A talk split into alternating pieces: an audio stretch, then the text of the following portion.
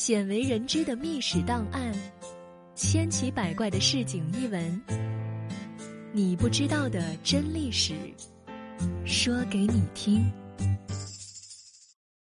朋友如手足，妻子如衣服，是刘备的名言。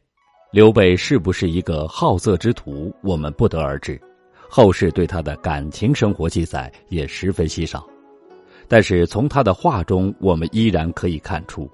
对于他来说，对待朋友是要像对待手足一样珍惜，而妻子却如同衣服一样可以随时替换。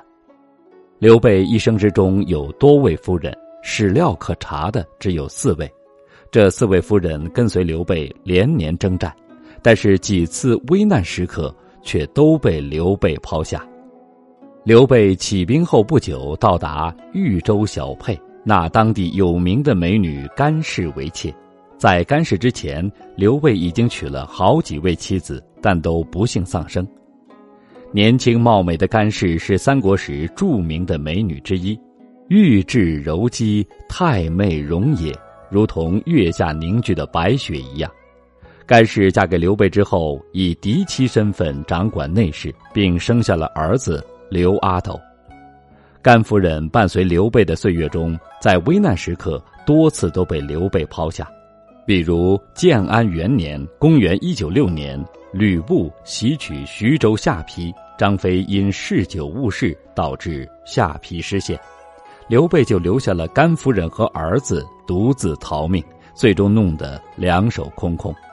吕布得徐州之后，便做了个顺水人情，归还了甘夫人。后来，当阳桥长坂一役，刘备再一次丢下老婆孩子跑了。赵云单枪匹马进曹营，才保得甘夫人和阿斗一命。甘夫人侥幸几次死里逃生，但是刘备的另一位夫人糜夫人就没有这么幸运了。糜夫人是刘备继甘夫人之后的第二位夫人，是商人糜竺的妹妹，家境十分富有。刘备失下邳和甘夫人之后，糜竺倾尽家财相助，并且还把自己貌美如花的妹妹嫁给了刘备。刘备与糜夫人共结连理之时，甘夫人却身陷吕布营中。建安三年（公元198年春），吕布再次攻打刘备，刘备不敌，而向曹操求救。来救的曹军和刘军联合，依然不敌吕布，被吕布痛击。全军陷落，甘糜二位夫人又被吕布劫去。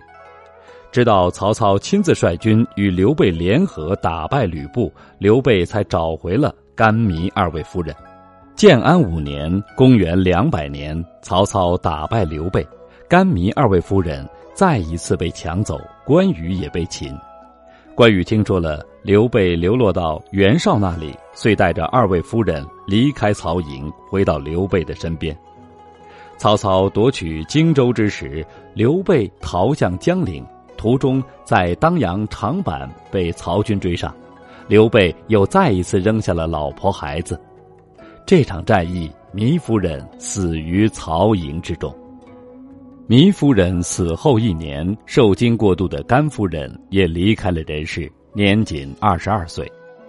看来当刘备的夫人不容易。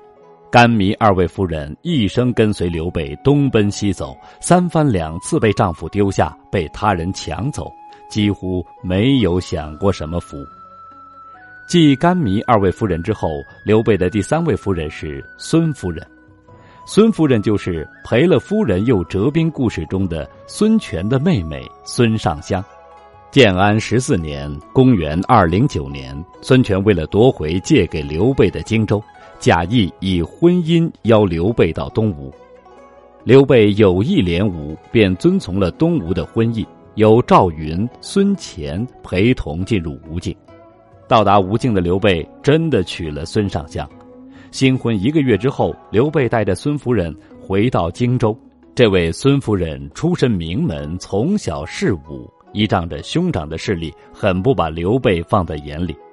刘备入蜀之后，孙夫人从东吴带来的一批立足，在蜀地纵横不法，谁都无法约束。刘备也要时时提防孙夫人的刀剑，不敢违逆孙夫人的意思。孙权为了牵制刘备，以母亲生病为由，劝孙夫人带着刘阿斗回到东吴。途中，刘阿斗被诸葛亮救回，孙夫人一人回到了东吴。从此，孙夫人就留在了东吴，再也没有回到刘备身边。他们的夫妻生活大约总共持续了三年。刘备在孙夫人之后，又迎娶了吴夫人。建安二十四年（公元二一九年），刘备称汉中王，立吴夫人为汉中王后。张武元年。公元二二一年夏天五月，刘备称帝后，立吴后为皇后。延禧八年，公元二四五年，吴后去世。